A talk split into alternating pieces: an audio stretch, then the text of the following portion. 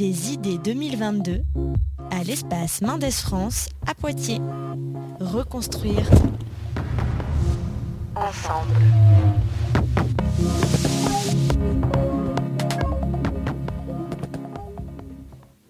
Bonjour à tous, je suis Carole Rivaud, professeure au lycée professionnel Édouard Branly de Châtellerault. J'anime régulièrement depuis un peu plus d'un an l'émission écologique Osons l'écologie et j'accueille aujourd'hui pour l'espace Mendes France et la Nuit des idées des jeunes pleins d'avenir qui vont jouer les journalistes et débattre avec nos invités spéciaux. Euh, bonjour, je suis Manter Moreau, euh, élève de première bac pro RPIP en production graphique. J'aime parler des sujets divers et je m'intéresse à la biologie et la biodiversité. Bonjour, je suis Enzo, élève en première bac pro production graphique. Je suis éco-délégué de ma classe de lycée et je me sens proche de la nature. Bonjour, je m'appelle Paul Barry, élève en première bac pro RPIP et j'ai été kidnappé par Madame Rivaud pour participer à cette émission. Bonjour à tous, je m'appelle Fabien Zunino, j'ai 56 ans et depuis mon enfance je m'intéresse à la flore et à la faune. Photographe amateur, j'essaie de transmettre mon enthousiasme pour le monde sauvage par le biais de mes photographies. Ma curiosité me pousse à toucher un peu à tout, donc plutôt généraliste que spécialiste. Sinon, j'ai une formation scientifique dans le domaine de la chimie médicinale avec un doctorat en chimie organique. Depuis presque 20 ans, je co-dirige une petite société dans ce domaine. Merci. Nous accueillerons aussi par téléphone M. Farid Benamou dans la deuxième partie de l'émission. Enfin, pour nous assister dans l'animation de cette émission, voici Thibaut Chambon qui suivra l'enregistrement de l'émission depuis, euh, le studio avec nous. Et nous avons aussi notre technicienne, Elodie Texier. Bonjour à tous, je suis Thibaut Chambon, je suis chargé de projet pour le Global Youth Climate Pact. J'ai notamment coordonné une consultation lycéenne pour la COP26, à laquelle d'ailleurs votre lycée a participé. Le Global Youth Climate Pact, en français Pacte mondial des jeunes pour le climat, est un projet d'éducation des lycéens aux enjeux climatiques, ce qui fait qu'on se retrouve aujourd'hui pour cette émission de radio. Mais c'est aussi un projet international avec un ancrage local en Nouvelle-Aquitaine et à Poitiers, qui a pour but que les lycées et les lycéens créent des projets climatiques concrets et locaux. Le pacte est un projet porté par l'Espace Mendes France de Poitiers, un centre de médiation scientifique à côté de la cathédrale, qui a aussi des missions culturelles et qui propose de nombreuses expositions et ateliers. En l'occurrence, l'Espace Mendes France est partenaire de l'Institut français pour organiser la Nuit des idées en Nouvelle-Aquitaine. La Nuit des idées, c'est donc un événement international annuel qui célèbre la libre circulation des idées et des savoirs autour d'une thématique, thématique qui est différente chaque année, et d'événements partout dans le monde. Le lycée Édouard Branly de Châtellerault participe à cet événement afin de discuter de la thématique de cette année qui est Reconstruire En effet, après deux ans de pandémie, nous avons tous envie de passer à autre chose, mais sans oublier les enjeux écologiques et en s'efforçant d'améliorer le monde. La reconstruction sera donc le fil rouge qui nous guidera dans nos discussions sur la biodiversité et sur la cohabitation avec les grands carnivores. Ces grands carnivores, après avoir plus ou moins disparu de France, sont en train de revenir seuls ou grâce à l'aide de plans de conservation. Nous donnerons d'abord la parole à des élèves lors d'un micro-lycée, qui sera suivi d'une chronique animée par euh, Manutua euh, et, Enzo, et avec en fond sonore Stranger d'Aerocity. Ce moment nous permettra d'en savoir un peu plus sur certains mots-clés de l'émission. Ils poseront ensuite des questions à nos intervenants afin de se repérer en fonction de l'actualité sur la thématique, mèneront une interview pour appréhender divers points de vue sur la question, puis participeront à une table ronde qui portera d'abord sur la cohabitation avec les grands carnivores, puis sur la dimension collective de la reconstruction. Oui, merci Thibault. Euh, nous tenterons tous de conclure en apportant des réponses ainsi que des références que vous pourrez retrouver sur le site de l'Espace Mendes France.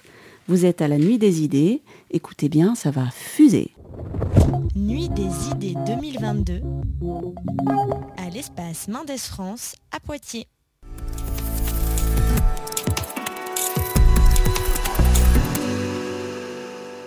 C'est quoi pour toi la biodiversité?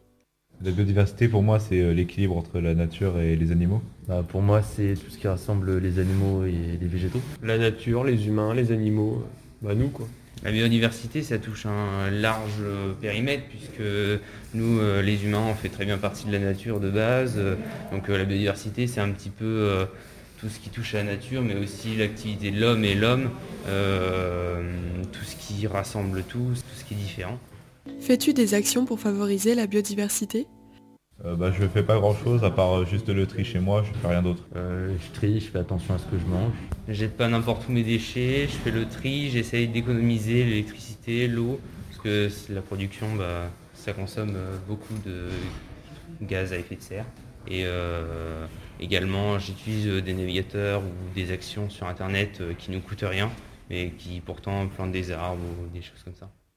Et si tu savais que des grands carnivores vivaient près de chez toi?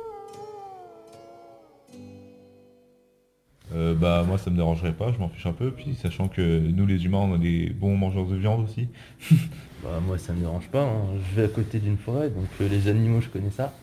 Puis euh, c'est voilà, c'est tout. Finalement c'est nous les grands carnivores. moi je j'ai pas à m'en faire, on est en haut de la chaîne alimentaire donc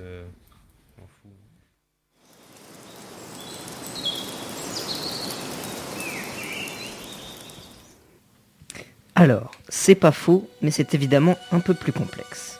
Et d'abord, qu'est-ce que la biodiversité? Selon la première COP au sommet de Rio en 1992, mais si, vous savez, la conférence des partis, c'est-à-dire tous les États qui se sont engagés à prendre des mesures pour réduire le réchauffement climatique et la perte de biodiversité. Eh bien, selon cette fameuse COP, la biodiversité, c'est la variabilité des organismes vivants, de toute origine y compris, entre autres, les écosystèmes terrestres, marins et autres écosystèmes aquatiques et les complexes écologiques dont ils font partie.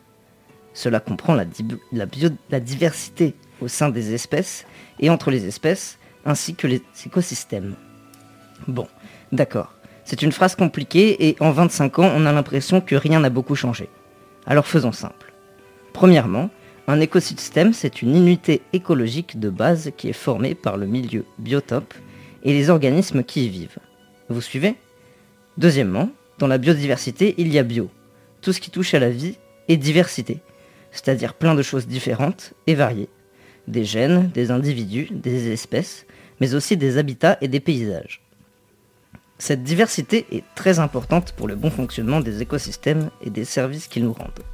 Si la biodiversité d'un milieu diminue, c'est tout l'écosystème qui risque de s'effondrer et de provoquer par exemple une désertification. A l'inverse, plus un écosystème est riche, plus il est stable et fonctionne bien. Ce qu'il faut le savoir, c'est que tous les milieux de la planète Terre, ces écosystèmes, nous rendent des services, contribuent au bien-être de l'homme et des êtres vivants qui y sont donc interdépendants. Mais nous avons un gros problème. C'est ce que fait l'homme, ou plus scientifiquement, ce qui est anthropique car nous avons tellement endommagé les écosystèmes sans même nous en rendre compte au départ, qu'aujourd'hui, la sixième extinction de masse a commencé et nous sommes les seuls responsables. Vous allez me dire que cela veut dire qu'il y en a déjà eu cinq. L'homme moderne ne peut pas être responsable de celle-ci. Non, en effet. Mais il est donc, nous sommes, mais il est, donc nous sommes, responsables de la sixième. Rendez-vous compte. Cinq extinctions en 500 millions d'années. À cause notamment d'une intense période glaciaire, du réveil de volcans et de la fameuse météorite qui a éradiqué les dinosaures il y a 65 millions d'années, c'est long 500 millions d'années, et il est normal que les espèces naissent, se développent, évoluent et meurent. Mais à l'ère anthropique, celle des humains, c'est une autre histoire. En moins de 150 ans, un battement de cils à l'échelle de la vie de notre planète, 75% des environnements terrestres et 40% des environnements marins ont été sévèrement altérés. Par les activités humaines, la moitié des récifs coralliens qui sont cités, les qui sont les cités et les banlieues de l'océan, c'est-à-dire un réservoir de vie, a disparu au cours des 30 dernières années. Les populations de vertébrés ont décliné plus de 60% au cours des 40 dernières années. Et tout cela depuis seulement le début du XXe siècle. À croire que la vie est un jeu vidéo où il faut décommer tout ce qui bouge. Vraiment, trop c'est trop. Les espèces ont, disparu de plus en plus vite, et maintenant elles disparaissent à peu près 100 fois plus vite que lors des dernières extinctions massives. Sauf pour celles dues à la météorite, là cela a dû aller plus vite. Et encore, nous ne parlons que des espèces que nous connaissons. Certaines espèces auront disparu avant même qu'on les connaisse.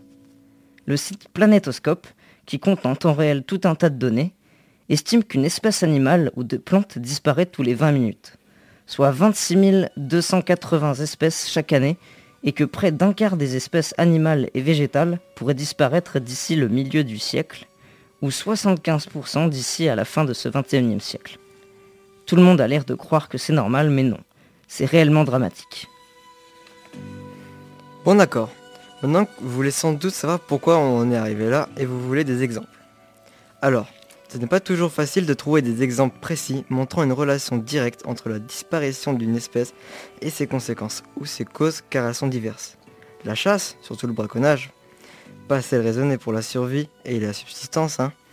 l'urbanisation qui grignote sur les habitats des animaux, l'introduction d'espèces invasives, le réchauffement climatique, la déforestation, les monocultures intensives, la surpêche, la, la pollution au plastique, la pollution aux produits chimiques, aux pesticides, aux engrais de synthèse, etc. Liste encore longue. Voilà pour les dégâts de l'anthrophisme. C'est vraiment pas cool. Donc, nous avons beau être au sommet de la chaîne alimentaire et penser que nous, pouvons, que nous allons euh, pouvoir maîtriser, contrôler la nature, l'histoire, surtout récente, a prouvé que non. Détruire ou perturber est facile, mais restaurer et reconstruire un équilibre est plus difficile. Prenons un exemple précis qui montre la complexité des déséquilibres que provoque l'action de l'homme en Poitou-Charentes. C'est une plante nommée ambroisie. D'après l'article de M. Caillon, cette plante américaine est devenue envahissante à plusieurs endroits en France pour plusieurs raisons. Importation de semences contaminées, agriculture intensive et utilisation d'herbicides qui ont affaibli les espèces indigènes qui poussent en dehors des périodes de culture. Résistante de l'ambroisie au sol salé, capacité de cette plante à tuer les autres adventices, aussi appelés mauvaises herbes. Voilà pour les causes. Voyons maintenant les conséquences. L'ambroisie diminue les rendements des plantes cultivées. Les agricultures doivent parfois renoncer à la récolte. Elles éliminent d'autres herbes utiles aux insectes et à d'autres espèces. Elles causent des allergies respiratoires et de la peau en période de floraison. Et bien sûr, il est dur de la contrôler car il n'y a pas d'équilibre comme dans son pays d'origine. Un autre exemple sur les oiseaux. On compte 3472 espèces en Poitou-Charentes. 143 sont en voie d'extinction parce que l'agriculture intensive, qui produit à coups d'engrais et de pesticides, détruit aussi les haies. Plus de blocage. C'est bien dommage car les haies et les plantes, les sols, sont des habitats pour les insectes et vers qui nourrissent les oiseaux. Nos amis à plumes doivent déménager comme leur habitat ne fournit plus gîtes et couverts. Encore un coup de l'aide de la biodiversité. Or, cette biodiversité, qui compte bien entendu aussi les insectes, les champignons, les vers de terre, les micro-organismes et probablement aussi les blobs. Oui, ça existe. Cette biodiversité rend aussi des services de régulation.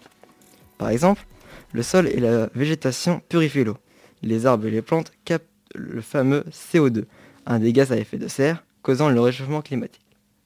Les zones humides ou de végétation protègent des inondations, améliorent la qualité de l'air, régulent le climat sans parler de services tels que la pollinisation des plantes et des cultures, de la lutte contre les ravageurs, de la production d'humus, de l'apport de bien-être et de plaisir esthétique et spirituel ou affectif.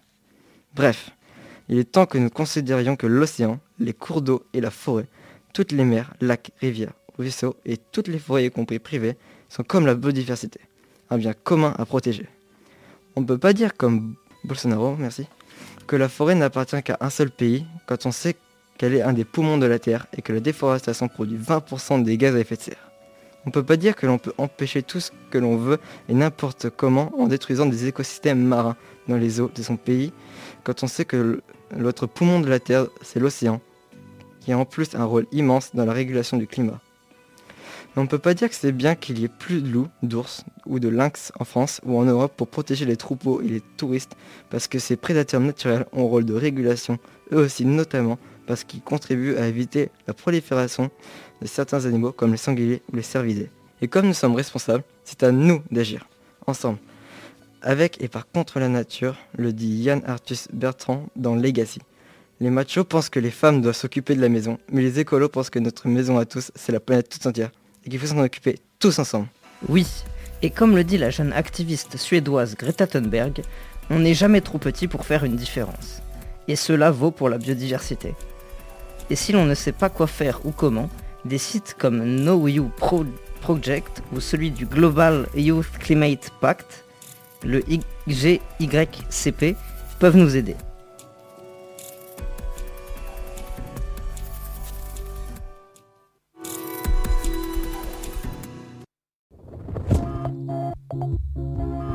Le hurlement de l'ours. Merci jeunes gens, c'était très instructif. On voit que la biodiversité passe par les grands comme par les petits animaux. même si certains nous paraissent moins importants, plus insignifiants ou plus dangereux. Alors dites-moi les jeunes, vous n'auriez pas quelques questions pour Monsieur Zunino par hasard, comme par exemple, quels sont les grands carnivores présents en France et en Europe, et depuis quand sont-ils là? Ou depuis quand sont-ils revenus et sont-ils protégés d'ailleurs? Grands, petits. hmm.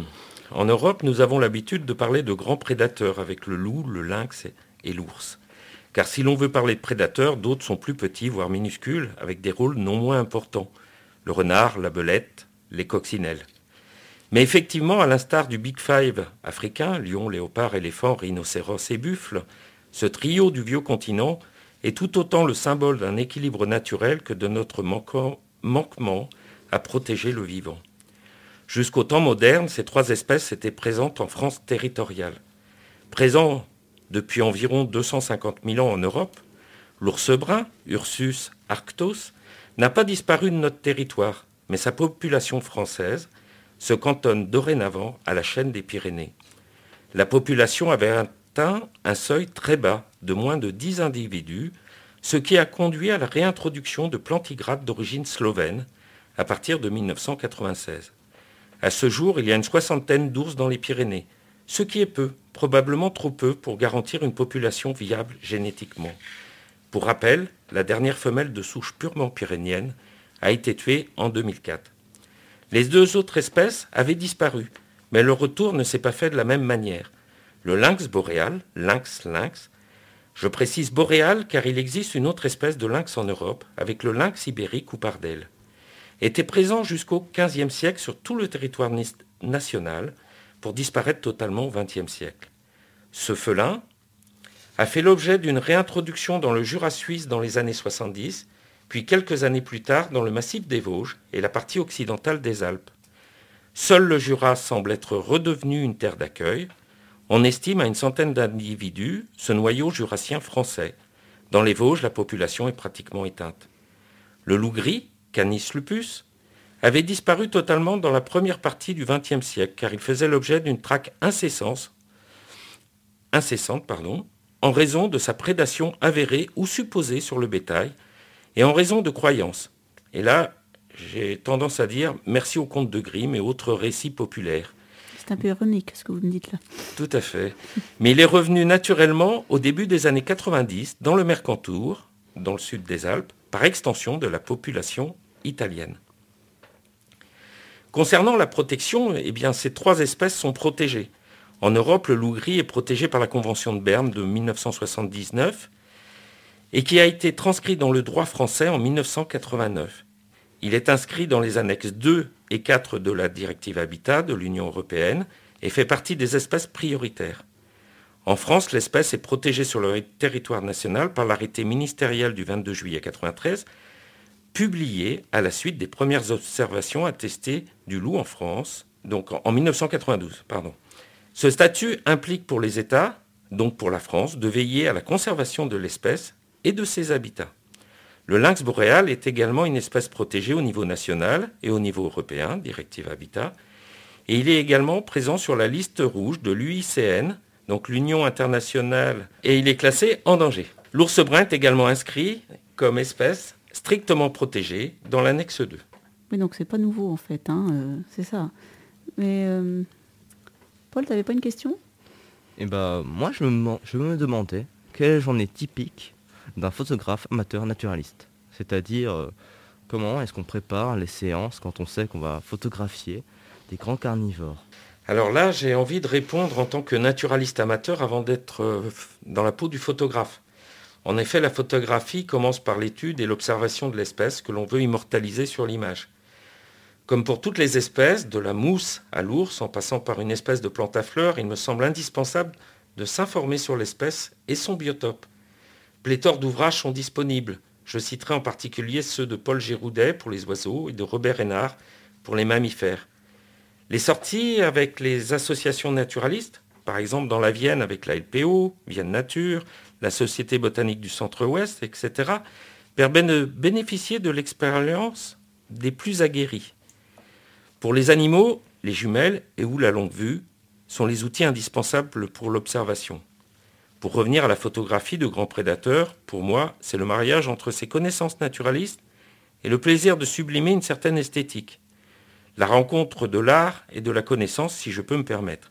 C'est aussi l'immense plaisir de partager leur habitat, même s'il n'y a pas rencontre.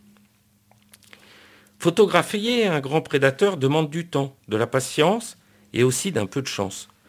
Le déroulement d'un affût, après repérage, l'installation se fait très souvent en fin de nuit, avant le lever du jour. Il faut faire attention au sens du vent, être à bon vent dans le jargon, cacher la pâleur de son visage et de ses mains et faire disparaître sa forme de bipède. Se fondre dans l'environnement en se dissimulant, par exemple, sous un filet de camouflage agrémenté de végétaux tels que des feuilles de fougère règle. Le reste est de transformer l'attente en plaisir. Même bredouille, lors d'un affût, il y a toujours de l'émerveillement et de la contemplation. J'aime également dire qu'il ne faut pas se précipiter pour déclencher et savoir observer entre deux images. Puis l'on repart en choisissant le meilleur moment pour ne pas déranger l'espèce rencontrée. Un affût est réussi s'il y a respect de la quiétude de l'espèce observée. Combien avez-vous pris de photos de grands carnivores et quelles ont été vos plus belles rencontres avec eux? Le nombre de photos, je ne sais pas. Pour les espèces, c'est plus facile. J'ai eu la chance de croiser l'ours rubra en Slovénie, le lynx pardel en Andalousie et le loup en Italie. Pour ce dernier, je n'ai pas de photos, seul un souvenir d'avoir croisé son regard quelques instants. Par ailleurs, j'ai eu l'occasion de croiser d'autres grands prédateurs, comme l'ours noir au Canada ou le puma en Patagonie chilienne. L'un de mes plus beaux souvenirs est d'avoir attendu du matin au soir pour croiser, après sept jours d'affût, le lynx pardel. 23 minutes en tête à tête avec ce très rare félin. Très près ou à combien de distance? Oh, je pense que j'étais entre 25 et 30 mètres. Vous avez dit que quand vous disparaîtrez, vous voudriez laisser vos atomes de carbone, d'hydrogène et d'oxygène nourrir le vivant. Mais Ah. qu'est-ce que vous voudrez qu'on laisse à vos enfants? Merci Manoutéa pour cette euh, très forte question. J'aimerais que nos enfants, les enfants de nos enfants, puissent s'émerveiller encore et encore du vivant. Que l'homme ne se croit plus en haut de la pyramide des espèces, mais à sa place parmi eux. À mon niveau, c'est probablement insuffisant, mais j'ai fait le parti de montrer ce que je trouve beau. J'aime à penser que la protection passe aussi par l'esthétisme. Et j'ai envie de dire, croyez au bio. Là, c'est le chimiste de formation qui vous parle. Les biocides sont les principaux tueurs de la biodiversité, tellement destructeurs de vie que la non-évaluation de leurs risques constitue un véritable crime. Quand vous dites croyez au bio, vous voulez dire euh, que il faut, consommer bio. Consommer et se passer, se passer de bio, euh, de, de produits chimiques, euh, Mhm. d'intrants chimiques, et ça commence par son jardin. Le cri du loup.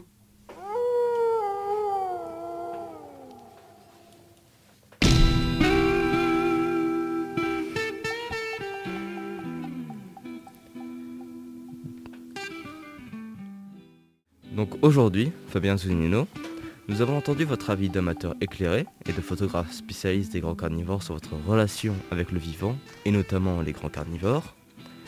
J'aurais aimé en savoir plus sur vous. Si vous acceptez de répondre à mes questions impertinentes et en partie inutiles, je vous explique le principe. Je vous propose un choix, cornélien bien sûr, et vous vous choisissez ou pas. En expliquant pourquoi de préférence, êtes-vous prêt? Oui, je suis prêt. Je précise qu'il n'y a pas de camembert à gagner pour raisons sanitaires et que toute ressemblance avec un petit jeu est un tout petit peu voulue. Et merci à Kuromaru et son car fort cool de nous fournir l'ambiance sonore. Bon, c'est parti. Question technique. Dites-moi, vous êtes plutôt appareil photo ou caméra et argentique ou numérique? Appareil photo sans hésitation. Argentique jusqu'au début des années 2000 et maintenant 100% numérique. Très bien. Question géographie maintenant. Islande ou Marais Poitevin Les deux, mon capitaine. L'Islande pour le côté sauvage, la possibilité de solitude, et d'un certain côté pour sa fougue volcanique. Le marais Poitevin pour son côté d'une nature qui s'adapte, qui développe mille astuces contre la pression anthropique. Entendu. Question actualité. Les 29 et 30 janvier, vous compterez les oiseaux ou les renardeaux Pas moins que les 360 autres jours, je regarderai les oiseaux de mon jardin. Comme ce matin, deux grives mauvies dans l'amandier, et juste avant de partir, un jet des chênes.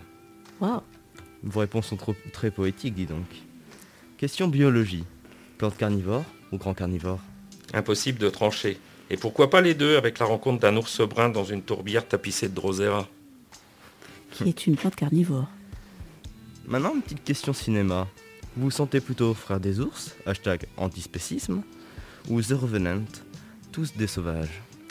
Eh bien, envie de voter en touche. Plutôt Panthère des Neiges, La Vallée aux loups, ou Ours simplement sauvage. Avant d'attaquer une question difficile, dites-moi, action ou vérité? Vérité. Bon, alors, vous êtes plutôt carnivore ou végétarien? J'ai la chance d'être issu d'une famille peu carnivore, mais je mange encore de la viande et du poisson.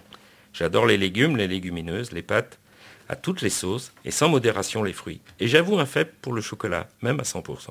Pas très écolo, mais c'est tellement bon. rien. Vu votre, euh, à quel point vous êtes proche de la nature, j'ai j'ai quand même envie de vous poser la question action. Pouvez-vous imiter un ours, un loup ou un lynx? Bon, je veux bien essayer le loup. hein.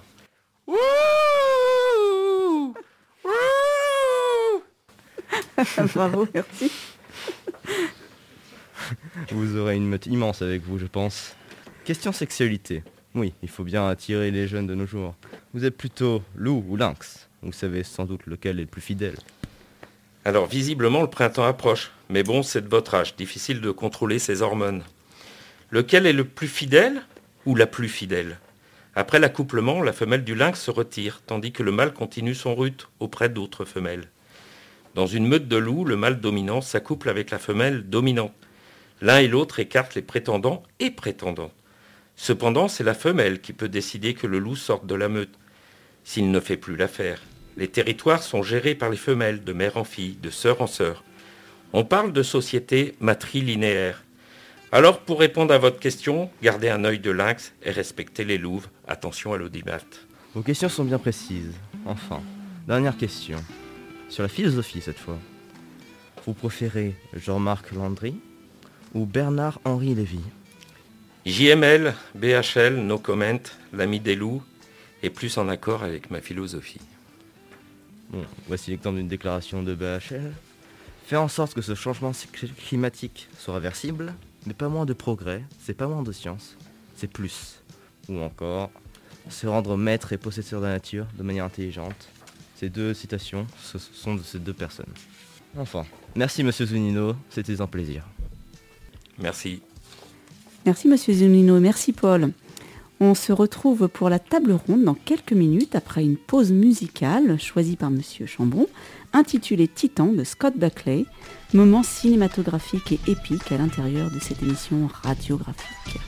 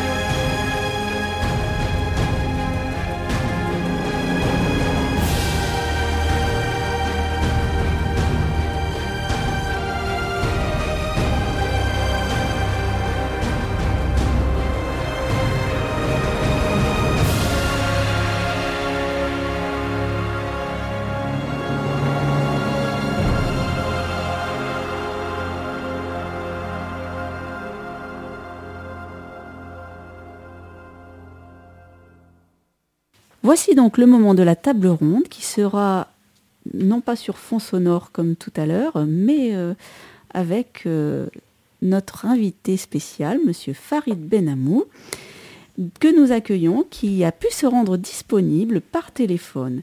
Il a accepté de répondre aux questions de nos jeunes autour de la cohabitation avec les grands carnivores. Parce que bien sûr, ce n'est pas forcément facile de vivre avec d'autres prédateurs que nous. Cela se construit, s'invente en conjuguant les points de vue et les savoirs ensemble. Bonjour, monsieur Benamou. Bonjour.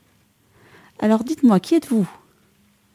Donc, euh, je suis Farid Benamou, je suis euh, géographe spécialisé sur les questions d'environnement et euh, j'enseigne en classe préparatoire au lycée Camille Guérin et je suis chercheur associé au laboratoire Ruralité. Et mes travaux portent particulièrement sur les enjeux liés à la cohabitation avec les grands carnivores, euh, principalement le loup en France et l'ours brun. Je vais passer la parole à Manoutia qui va vous poser une question. Merci Carole. J'aurais aimé savoir pourquoi vous pensez qu'il faut réintroduire les grands carnivores là où ils ne sont plus présents. Alors déjà, ça dépend de quoi on parle, si on parle de l'ours ou si on parle du loup. Euh, les loups ont demandé l'avis à personne, c'est-à-dire que les loups n'ont pas été réintroduits, ils sont revenus euh, d'eux-mêmes. Euh, donc dans la mesure où ils sont revenus d'eux-mêmes, c'est un signe euh, que le milieu naturel est en train de se reconstituer avec euh, chacun de ses maillons, même si ces milieux ont été très fortement modifiés, voire perturbés par, par les humains. et donc comme il y a des espaces qui sont disponibles avec des animaux sauvages, notamment des grands herbivores comme les cerfs, les biches, les chevreuils, les sangliers, etc., qui se développent, eh bien tout cela représente une nourriture pour les loups. Et les loups, euh, et les loups reviennent.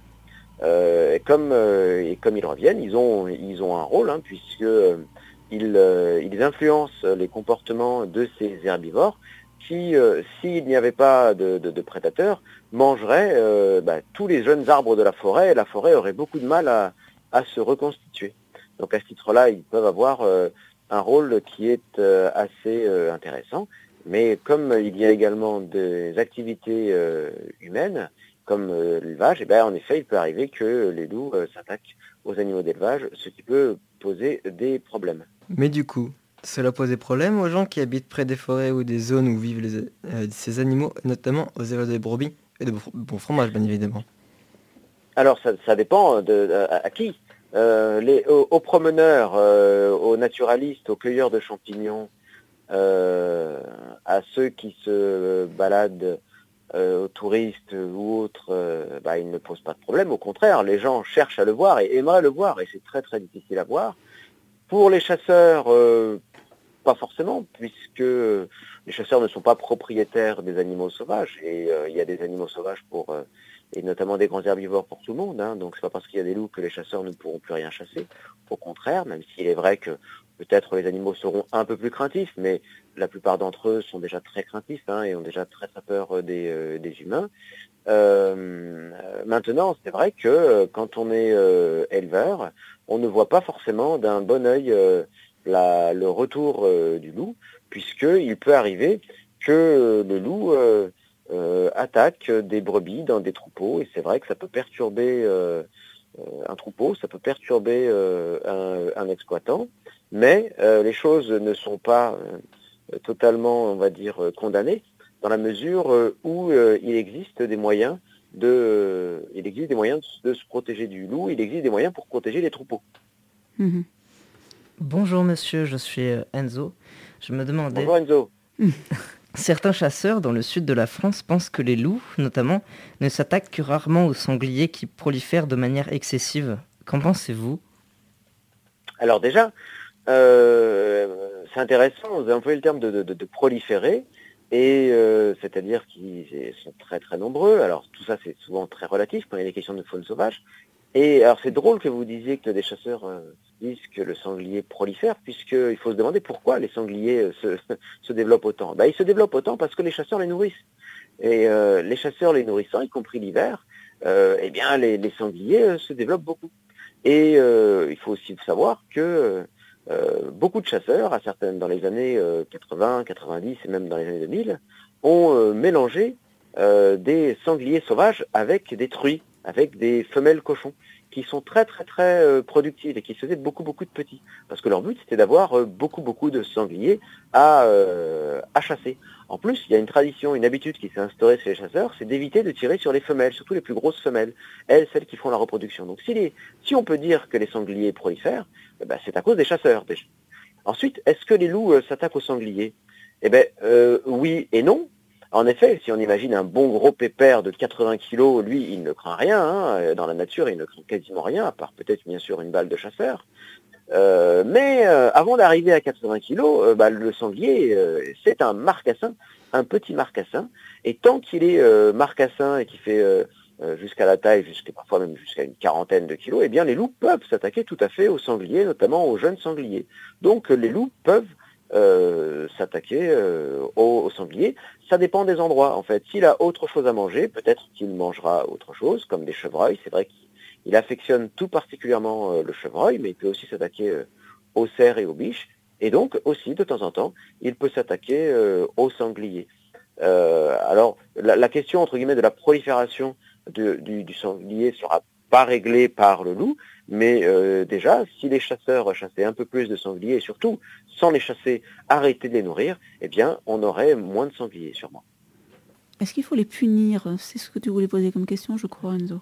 Faut-il punir ceux qui tuent illégalement des animaux, des grands carnivores protégés tels que les loups, comme euh, la louve tuée par balle en septembre 2021 euh, Alors, bah, je ne sais pas s'il faut les punir, mais en tout cas, c'est punissable, parce que ces espèces-là, euh, le loup ou l'ours, hein, euh, ce sont des espèces qui sont protégées.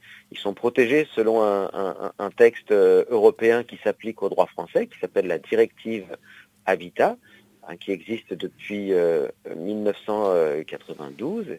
Et puis aussi, ils sont protégés par un texte qui s'appelle la Convention de Berne, qui est une convention internationale que la France a signée. Et à ce titre-là, normalement, quand on tue un loup, eh bien, normalement, on est jugé et euh, on doit payer euh, une, très grosse amende. Mais à l'heure actuelle, les autorités euh, font souvent assez peu d'efforts pour rechercher les gens qui tuent les loups. C'est assez rare, ça peut arriver, mais c'est assez rare et en général les condamnations sont, bien moindres. Il faut bien voir aussi que les autorités, même si officiellement elles protègent le loup, eh en fait elles sont aussi un peu embêtées par cette protection du loup parce que comme il y a des éleveurs et des agriculteurs qui font beaucoup beaucoup de bruit, euh, eh bien, euh, les autorités souvent euh, rechignent un petit peu. Même, figure-toi que les autorités ont même mis en place ce qu'on appelle des dérogations. Alors, qu'est-ce que c'est qu'une dérogation? Une dérogation, c'est normalement le droit de faire quelque chose qui n'est pas autorisé, mais à titre exceptionnel. Par exemple, en l'occurrence ici, il est interdit de chasser des loups, mais si dans un cas de figure particulier, comme par exemple s'il y a beaucoup de dégâts, eh bien on peut donner une autorisation exceptionnelle. Cette autorisation exceptionnelle qui s'appelle dérogation, et il faut savoir que les autorités accordent très souvent des, euh, dérogations, des fois même elles accordent les dérogations alors que la, réglementation et les conditions ne sont pas toujours, euh, euh, bien, bien fixées. C'est pour ça que même les autorités, c'est très dommageable quand elles privilégient le fait de tuer des loups plutôt que de trouver d'autres solutions, comme par exemple des moyens de protection, ou bien faire peur aux loups, on appelle ça l'effarouchement. Là, il y a quelque chose d'intéressant dans le fait de faire peur aux loups, parce que comme ce sont des animaux qui ont une très bonne mémoire, eh bien, ils retiennent. Et puis, un loup, quand il est mort, il ne retient rien, hein. alors qu'un loup, quand il reste vivant, il peut retenir la peur, et donc transmettre la peur à ses congénères et euh, ne plus, euh, et ne plus faire d'attaque. Mmh. C'est pour ça que je vous invite aussi à signer une pétition que j'ai initié hein, avec des experts et d'autres chercheurs et des citoyens pour une cohabitation durable et pour que justement on trouve des solutions euh, pérennes qui évitent inutilement de tuer des animaux parce que en plus ce n'est pas le plus efficace. Bonjour, je suis Paul. Bonjour Paul. Admettons que je sois éleveur de brebis dans les alpages. Que me conseillez-vous? Un chien de protection ou un être humain? Eh bien, euh, les deux, mon capitaine, je pourrais dire. Après, ça, dépend. Il faut toujours adapter les mesures de, protection au territoire local. Il n'y a pas de solution euh, miracle. En effet, ce qui est très intéressant, c'est ce qu'on appelle les chiens de protection. Il existe plusieurs races. Ce sont des gros chiens, souvent euh, clairs, comme le montagne des Pyrénées, qu'on appelle aussi patou, mais il existe aussi des races italiennes, comme la race Marem Abruz, qui ressemble au patou, ou bien des chiens espagnols, le mastin espagnol, ou le Cao d'Estrella portugais. Il existe comme ça, akbash turc, plusieurs espèces euh, qui sont ce qu'on appelle des molossoïdes, c'est-à-dire des gros chiens qui ont été sélectionnés pour leur carrure et euh, pour euh, leur capacité à, à, protéger, à protéger les troupeaux. Donc ça, c'est déjà une première mesure. Ensuite, ce que l'on peut conseiller aussi, c'est une présence humaine. Alors, après, ça dépend de l'endroit où on est. Hein. Si on est euh, en montagne juste deux, trois mois par an, ou bien si on est euh, en plaine avec des clôtures, euh, c'est pas toujours évident de laisser une personne humaine à côté du troupeau. Mais si c'est temporaire et s'il y a des bonnes conditions, notamment des bonnes conditions d'hébergement, comme par exemple une cabane avec un minimum de confort, là, dans ce cas-là, c'est vrai que la présence humaine, c'est ce qu'il y a de plus intéressant parce que, comme je l'ai dit tout à l'heure, les loups sont des animaux qui sont très craintifs et qui ont et qui ont peur des humains. Alors ça ne veut pas dire qu'ils vont pas s'approcher des endroits où habitent les humains, ça ne veut pas dire qu'ils vont pas tenter leur chance, mais ils ont euh, ils ont ils ont peur des humains. Et puis en fonction du contexte aussi, on peut mettre en place des clôtures et surtout des clôtures euh, électrifiées euh, qui peuvent être assez assez efficaces. En montagne ou en forêt, comment observer la nature sans se mettre en danger dans des zones où l'on peut rencontrer des grands carnivores? Parce que parce que moi, personnellement, je n'aimerais pas en être trop proche. Ah, ben je, peux comprendre, c'est naturel. Alors déjà, il faut bien distinguer euh, les, ours euh, des, loups. Parce que euh, le loup, il est, il est inoffensif. Hein. c'est dans les, dans les vieilles, dans les anciennes histoires par le passé et surtout dans les contes que que les loups attaquent, attaquent les humains. Cela fait des, décennies et des décennies que l'on n'a pas répertorié euh, d'attaques de loups sur, euh, sur des êtres humains. Euh, alors il existait avant des attaques de loups sur les humains quand les loups attrapaient une maladie qu'on appelait la rage. Et les loups devenaient enragés, c'est le cas de le dire, et ils n'avaient plus peur de rien et ils s'attaquaient à tout ce qui bougeait, et, notamment et dont les, et les humains. Euh, alors il, a pu arriver par le passé, mais dans des contextes très différents, euh, des contextes de guerre civile ou des contextes avec de tout petits enfants qui gardaient des animaux dans des zones très isolées, avec, avec des, des, loups peut-être aventureux. Il n'est pas exclu que comme ça un loup et un jour euh, essayer de s'attaquer à un, jeune enfant, mais ça en Europe, ça, ça n'est pas répertorié. À la, à la période contemporaine, ça n'est pas vraiment, vraiment pas, pas répertorié. Donc le loup, on peut dire que c'est un animal inoffensif. Euh, pour l'ours, alors l'ours aussi, comme le loup, c'est un animal qui est, euh, qui est très craintif. Il est très craintif parce que, bah, comme le loup, depuis des millénaires, il est chassé par les humains et donc il a peur des humains. Mais il peut arriver des contextes où l'ours peut s'avérer euh, dangereux. et c'est notamment le cas d'une femelle qui est accompagnée par ses petits. Quand une femelle est accompagnée par ses petits, alors là, elle est capable, parce que en fait, les petits courent de très grands dangers. Notamment, ils peuvent se faire attaquer par les loups, s'il y a des loups, mais aussi par d'autres ours, et notamment par des gros mâles. Et donc les femelles, elles ont peur, et bien sûr, elles ont peur aussi de la plus grande menace qui sont les humains. En temps normal, la femelle aurait peur, mais elles ont un instinct de protection qui est très très très développé, et euh, elles sont prêtes à se sacrifier pour protéger leurs leur petits. C'est pour ça que c'est le moment où éventuellement elles peuvent s'avérer euh, dangereuses. Mais là encore, c'est très rare. Euh, la plupart du temps où ça s'est produit, en général, c'est ce qu'on appelle des attaques, des charges d'intimidation, c'est-à-dire qu'elles s'arrêtent euh, au dernier moment. Et puis il existe aussi des moyens de s'en prémunir, notamment si on a ce qu'on appelle, quand on se balade dans des zones, alors il y a des endroits en Amérique du Nord où les ours sont beaucoup plus dangereux, hein, ou en Russie où les ours sont beaucoup plus dangereux, parce que c'est des zones où il y a beaucoup moins d'humains et, euh, où les ours ont moins peur. Mais j'avais un très bon ami à moi qui était un spécialiste des ours, il se baladait toujours avec une bombe, avec euh, un, liquide à base de poivre de Cayenne qui était très très efficace. Dès que l'ours pouvait s'avérer un peu menaçant, il lui mettait un petit coup, une petite projection de, poivre, et de piment de Cayenne. Et je peux vous dire que comme ils ont une truffe, c'est-à-dire un, nez qui est très très sensible, ils détalaient euh, tout de suite. Alors récemment, dans les Pyrénées, il y a un chasseur euh, qui s'est fait attaquer euh, par une ours. Il faut bien savoir que ça, c'est exceptionnel. Il s'est fait, il fait mordre. Et ça ne s'était pas produit depuis des décennies et des, décennies.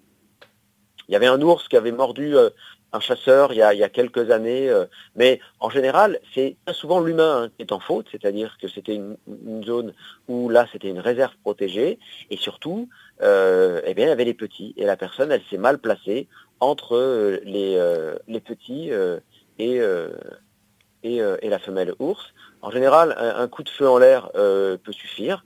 Mais euh, là, en l'occurrence, il s'est fait mordre euh, durement, et je pense qu'il s'est fait mordre durement parce qu'avant de se faire mordre, il avait tiré sur l'ours, et euh, c'est la, femelle blessée. Il faut savoir que les ours, quand ils sont blessés, ils deviennent complètement fous, et c'est sûrement comme ça que l'accident a dû se produire. Mais il faut bien retenir que c'est totalement exceptionnel, et que la personne, en plus, avait eu un très mauvais comportement. Il semblerait que des trois grands carnivores les plus connus présents en France, seul le lynx soit à peu près toléré. Pourquoi, à votre avis? Alors ça, dépend où et ça dépend quand. Euh, il y a des moments où il y a eu aussi des, euh, protestations hein, contre le lynx euh, dans les années 80, un moment où dans des certaines zones le lynx avait pu commettre quelques, quelques dégâts. il faut bien voir aussi que le lynx commet beaucoup moins de, dégâts hein, que, que, le loup. Et ça c'est quelque chose de, de tout à fait notable. Et euh, l'ours également commet moins de dégâts. Et ce qu'il faut aussi euh, ajouter, c'est que le lynx, c'est un félin. Et donc, euh, à ce titre-là, eh bien, il a aussi une image un peu plus positive. Et c'est ce qui peut expliquer qu'il soit moins, on dire, moins décrié que, que le loup. Donc une image un peu plus positive parce que c'est un félin. Et puis surtout, il commet moins de dégâts.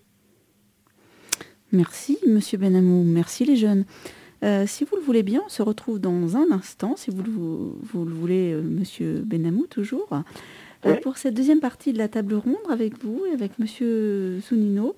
Donc, comment reconstruire ensemble, en fait? Le cri du lynx. Alors, la biodiversité devrait donc être un bien commun pour lequel il faut renforcer la coopération entre les pays et aussi entre les jeunes et moins jeunes les sachants et les apprenants, les hommes et les grands carnivores. Essayons donc de voir comment reconstruire ensemble.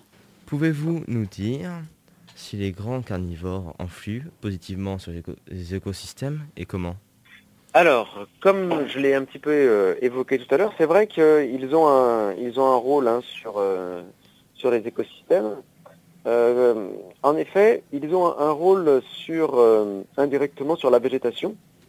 Parce que comme euh, leurs proies sont des, herbivores, qui peuvent euh, se nourrir notamment de, jeunes arbres, et pour le cas du sanglier, non seulement il peut se nourrir de jeunes pousses, mais en plus, il peut, euh, il peut en retournant la terre, complètement détériorer les, lieux où il y a ces jeunes pousses, eh bien, les grands carnivores modifient les comportements de ces herbivores puisqu'ils évitent qu'il y ait de trop grosses concentrations de trop gros troupeaux euh, de, ces, animaux-là et qui, quand ils sont trop concentrés, euh, on peut avoir des dégâts assez importants, peut faire des dégâts assez importants euh, sur les, forêts et sur la végétation. Ça, c'est un premier point. L'autre point aussi, c'est que dans, beaucoup de, secteurs, eh bien, il peut y avoir des individus qui sont un peu malades et qui peuvent véhiculer euh, des, maladies, je pense des grands herbivores hein, qui peuvent être malades et véhiculer des maladies, eh bien les, grands carnivores, comme euh, ils cherchent toujours à, s'attaquer au, plus facile, eh bien ils vont s'attaquer prioritairement à ces individus malades euh, affaiblis, et ainsi ils peuvent, ils peuvent contribuer à assainir, à guérir un petit peu les populations, puisque en tuant les animaux malades, eh bien, ils vont éviter que ces mêmes animaux malades transmettent euh, des maladies euh, qu'on génère euh, herbivores. On a vu hein, d'ailleurs que dans certains secteurs où il n'y avait plus de carnivores, eh bien, les herbivores étaient plus sensibles à des, à des, parasites et, plus sensibles à, des maladies. Monsieur Zunino, vous voulez ajouter quelque chose? Bonjour Farid. Alors effectivement, on a abordé déjà un petit peu ces, points-là. à côté de la vision utilitaire du grand carnivore, j'aimerais aussi dire qu'avant de nous servir, en fait, euh, d'avoir un intérêt pour les humains, euh, je crois que leur existence est déjà suffisante pour les considérer et les respecter. Alors c'est peut-être euh, mon point de vue d'amoureux de, la nature. Et de toute façon, comme chaque être vivant sur cette planète, les grands carnivores sont les maillons de la biodiversité. Ces maillons sont indispensables pour maintenir l'équilibre de la vie et donc de la nôtre. Donc on, retrouve effectivement cette utilité. Et tu as parlé aussi de, réguler euh, donc les, animaux malades. Il est bon de rappeler qu'un prédateur régule ses portées en fonction de la présence des proies. Un très bon exemple est le renard. Alors on sort un petit peu du, trio euh, loup, ours et, et, lynx, mais les années de forte pullulation de surmulots dans les cultures, euh, donc il y, a, il y a plus de naissances. Et dans le cas contraire, il y a moins d'individus. La destruction du renard, et je rappelle qu'on détruit entre 600 000 et 1 million de renards par an en France, ne sert vraiment à rien. Je dirais même que cette destruction nécessite de mettre en place des solutions artificielles, coûteuses et polluantes, réguler, les rongeurs. Hein, par exemple, en, utilisant des, pesticides hein, euh, pour tuer les, surmulots ou réensemencer les prairies qui sont nécessaires à, faire du lait pour euh, des fromages qu'on connaît bien dans, l'Est de la France. Alors il faut savoir que les territoires qui ont compris cela en arrêtant de les détruire euh, retrouvent des populations stabilisées et, un, équilibre. Je me demandais, quelles actions peut-on faire pour reconstruire la biodiversité et notamment protéger les grands carnivores tout en protégeant les hommes et les animaux domestiques qui vivent près d'eux? Alors j'ai envie de reprendre la parole si Farid, euh, ça te oui, convient. Oui, prie. Euh, ben moi, je pense qu'il faut réapprendre à vivre ensemble. Et je pense particulièrement aux éleveurs et bergers qui n'ont, bon, évidemment, qui, n'ont jamais vécu en présence du loup. Alors c'est un vrai problème. Ce n'est pas facile, mais des solutions existent et des moyens sont disponibles. Tu les as rappelés tout à l'heure. Il faut ben, accepter de, faire partie de cet équilibre. Et pas besoin d'aller très loin pour constater que c'est possible. Je ne citerai que l'Italie où les populations de loups qui n'a jamais été éradiquée, est bien plus importante qu'en France. Les éleveurs qui vivent cela au quotidien trouvent cela normal. Certains utilisent même cet argument pour rendre leur territoire touristiquement attractif. Vous voulez ajouter quelque chose, M. Benamou? Non, euh, il, a, il a tout à fait raison. Hein. Rien, à, euh, rien à ajouter. N'y aurait-il pas des solutions à envisager pour que les activités humaines laissent plus de place à la vie sauvage? Parce qu'on peut se demander pourquoi les grands carnivores s'approchent de plus en plus des zones où vivent les hommes. Eh ben, en effet, la, raison pour laquelle les carnivores s'approchent de, plus en plus euh, des zones où vivent les hommes, c'est que les zones où, vivent les hommes sont quand même omniprésentes et que euh, eh bien, il suffit que les animaux ne soient plus euh, ou pas, trop trop chassés ou menacés pour que ils se rapprochent des habitations. Ça ne veut pas dire qu'ils vont venir s'attaquer aux humains, ça ne veut pas dire qu'ils vont venir piller tous les biens des, humains, comme ça a été, suggéré, euh, il, faut, euh, tolérer euh, une place pour, le sauvage. Il faut tolérer une place pour la libre évolution. On, en a besoin. Hein. C'est comme ça aussi que, nos sociétés seront, seront plus fortes. Hein. Si on passait déjà plus de temps à l'extérieur, on, serait déjà plus en, meilleure santé et puis surtout on serait moins déconnecté moins déconnecté de notre, euh, de notre environnement, parce que c'est souvent euh, euh, ce que l'on ne connaît pas que l'on craint. Hein, et très souvent, on respecte d'autant plus une entité que qu'on la connaît. Monsieur Benamou, pouvez-vous nous parler des plans d'action qui existent, voire le Sénat de 2018-2023 sur les loups, qui pourrait aussi répondre à la question de Manuta de tout à l'heure? Oui, alors bah, il existe euh, justement un grand, un grand plan, alors qui a été euh, promu par euh, plutôt par le, gouvernement, hein, le, ministère de la Transition écologique, appuyé en cela par le ministère de l'Agriculture et aussi par, par l'Union européenne. Alors le, tout en rappelant que le loup est protégé, eh bien, les pouvoirs publics mettent en place toute une, une, batterie de, une batterie d'aides, hein, dont j'ai déjà un petit peu parlé, hein, c'est-à-dire des, aides euh, au financement. Alors en fonction de la plus ou moins grande exposition euh, au risque loup, c'est-à-dire euh, des financements pour payer des chiens de protection et leur entretien, des financements pour payer des clôtures adaptées, des financements aussi pour aider à, salarier des, personnes en plus, à, rémunérer des personnes pour, pour garder les loups. Ça, c'est une, première chose. Sans compter le fait aussi que toute bête victime du loup donne lieu à une, à une indemnisation aussi.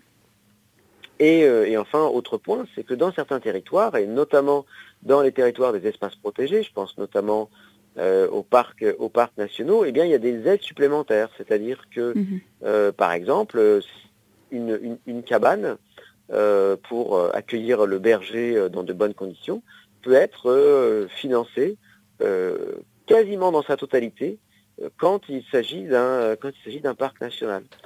Euh, de même, dans les parcs naturels régionaux, hein, qui eux, contrairement aux parcs nationaux qui dépendent de l'État, les parcs naturels régionaux dépendent des collectivités territoriales, ce sont des espaces aussi d'expérimentation et euh, d'adaptation, puisque dans certains parcs naturels régionaux, on a pu voir euh, des, brigades spécifiques qui faisaient de la médiation ou bien allaient aider les éleveurs à, par exemple, transporter du matériel. Et bah, tous ces efforts euh, que l'éleveur euh, n'avait pas à faire bah, lui permettaient de mieux supporter la cohabitation avec les grands carnivores. Oui, c'est intéressant hein, de savoir qu'effectivement, bon moi mais peut-être que c'est difficile quand même, mais savoir que les éleveurs peuvent être indemnisés et, leurs dépenses en fait liées à à la prédation du loup euh, prise en charge, euh, c'est quand même euh, pas rien. Comment, comment font-ils d'ailleurs ailleurs, en Espagne, en Italie, en Allemagne ou en Roumanie? Parce qu'apparemment, il, y a plus, il y a plus de population pourtant. De loups. Alors oui, il y a, plus de, il y, plus de population de carnivores et, pourtant, proportionnellement, il n'y a pas forcément plus de, dégâts. Mhm.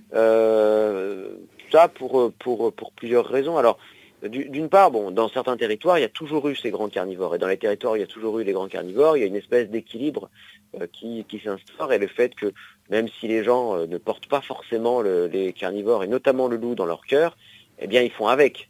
Hein, euh, ils font mhm. avec, quitte à éventuellement même en éliminer légalement ou illégalement quelques-uns. Mais, mais disons que, mais disons qu'ils font avec. Alors, contrairement à ce qui se passe en France, dans des pays comme l'Italie ou l'Espagne, euh, et en Roumanie, je pense même pas si ça existe. Euh, les indemnisations quand il y a des dégâts sont vraiment dépendants du territoire dans lequel on est. il y a des territoires où ça va être l'équivalent des régions qui, va, qui vont prendre en charge euh, des, indemnisations. Dans d'autres territoires, ça va être si on est dans, un parc naturel. Si on est dans un parc naturel, on va avoir des aides. Dans d'autres territoires, ça va être certaines associations de protection de la nature euh, pour favoriser la cohabitation qui vont indemniser euh, les éleveurs. Et puis il y a des territoires où euh, bah, si vous avez des dégâts de grands carnivores, eh bah, ça passe comme perte et fracas, hein, comme très souvent dans le domaine de l'agriculture. Vous savez, les agriculteurs et même les éleveurs, souvent ils ont, ils ont des pertes, indépendamment de l'ours et du loup, hein, ils ont des pertes, et ça passe avec perte et fracas, c'est ce qu'on appelle la part de la nature, mmh. c'est ce qu'on va, on va perdre. ça fait, les gens l'actent, hein, les gens l'intègrent dans, leur, dans leur manière de travailler, dans leur manière de vivre, et euh, quand ce n'est pas, euh, je dirais, quelque chose d'exceptionnel, en général, ils le supportent. Euh, voilà, grosso modo, comment ça se passe à l'étranger.